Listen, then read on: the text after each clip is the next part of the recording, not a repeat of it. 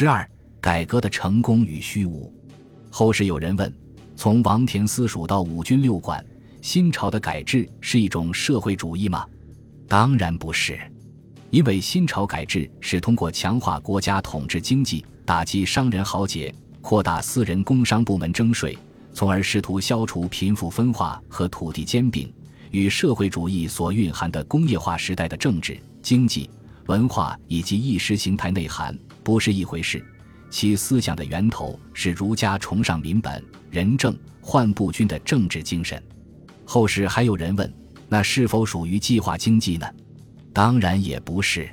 新朝的改制虽然把国家统治经济作为核心，但既没有计划经济所蕴含的分配思想，也不具备计划经济得以实现的统计、财政收支等数目管理的基础。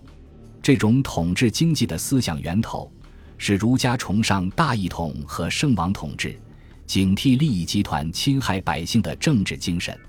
这两种政治精神。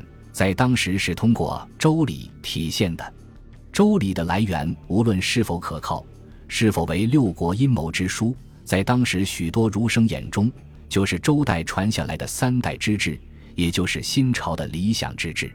当今文经学无法提出改制的具体措施时，《周礼》填补了这种空白。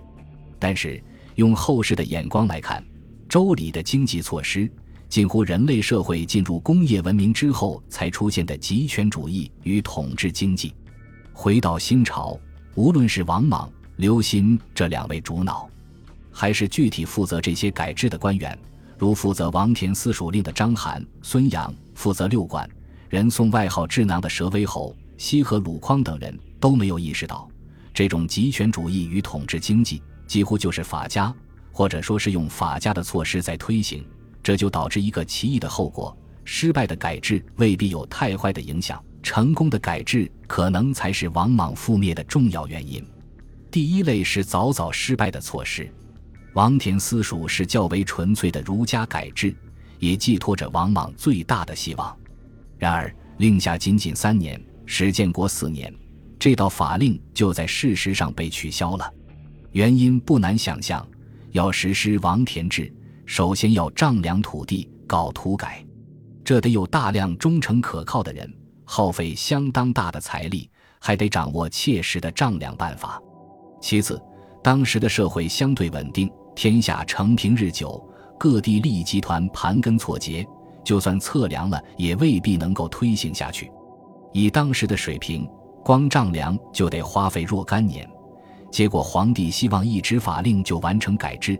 这显然是不切实际的，而禁止奴婢买卖是和王田制相配合的政策，王田制不能施行，奴婢改私塾也就无法坚持。况且，奴婢改私塾只针对私人，对于官奴是不涉及的。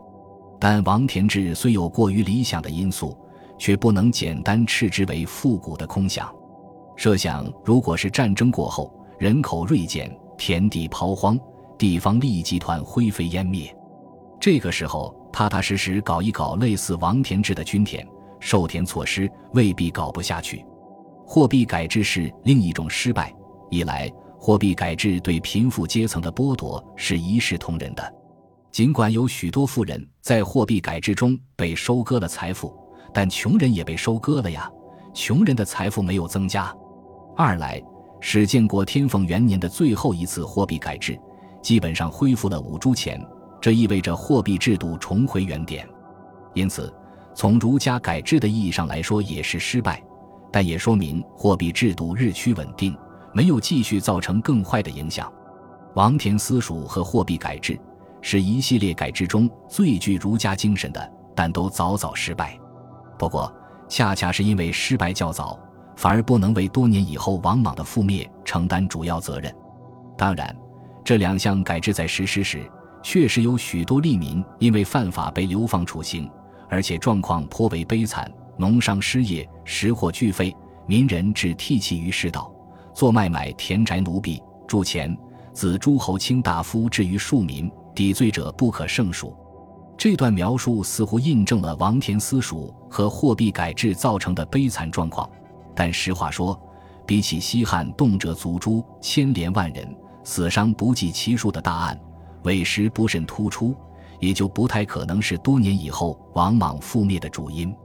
第二类是成功实施的，因为有汉朝的成功经验在先，盐铁酒的专卖和名山大泽的征税运行最为成功。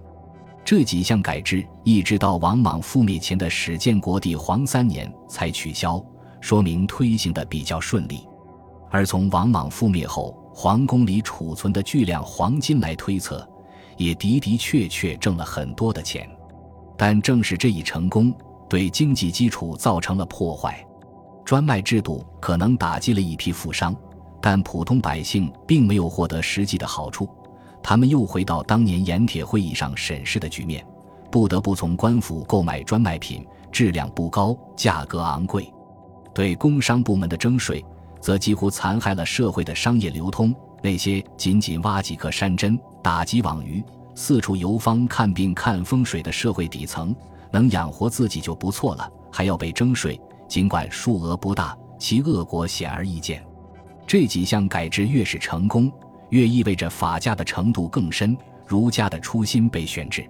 剩下的第三类五军赊贷，最有可能因为人的原因而溃败。五军司使师交易城全府城，众多的官员被安置在负责供销、信贷、定价的位置，出现权力寻租很正常。结果很有可能是制度没有发挥出应有的效果，反而养了一群蛀虫。为了保证政策的实施。皇帝在每个郡都配备了命使来监督。有趣的是，他着意从富商中选派人员担当命使，如洛阳的薛子仲、张长书、临淄的幸伟等，都是家财千万以上的富商。皇帝为什么一面千方百计打压商贾，一面又选拔富商来监督？大概是借鉴汉武帝时期出身于商人家庭的桑弘羊善于理财的先例。既然是财经经济的改制，选拔技术官僚来负责应该更妥当。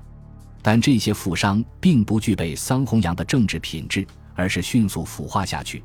他们的专业技术不仅没能保证改制的公平，谋取私利反而更方便。广大利民没有得到改制的多少实际好处，而是动辄得咎，苦不堪言。有些人可能想到了记忆里并不遥远的汉武帝，还有些人。则可能想到了记忆里遥远的秦始皇。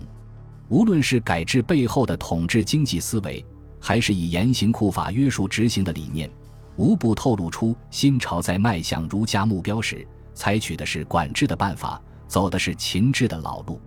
轰轰烈烈的新莽改制，也没能撼动甚至触及秦制最根本的三个要素：编户齐民、严刑酷法、文法吏。有些方面甚至还加剧了。秦造就了一台国家机器，并开足马力。汉朝慢慢的运转这台机器，王莽和他的儒生们在有意无意间，把这台机器的马力又开到了最大。究竟什么才是王制？本集播放完毕，感谢您的收听，喜欢请订阅加关注，主页有更多精彩内容。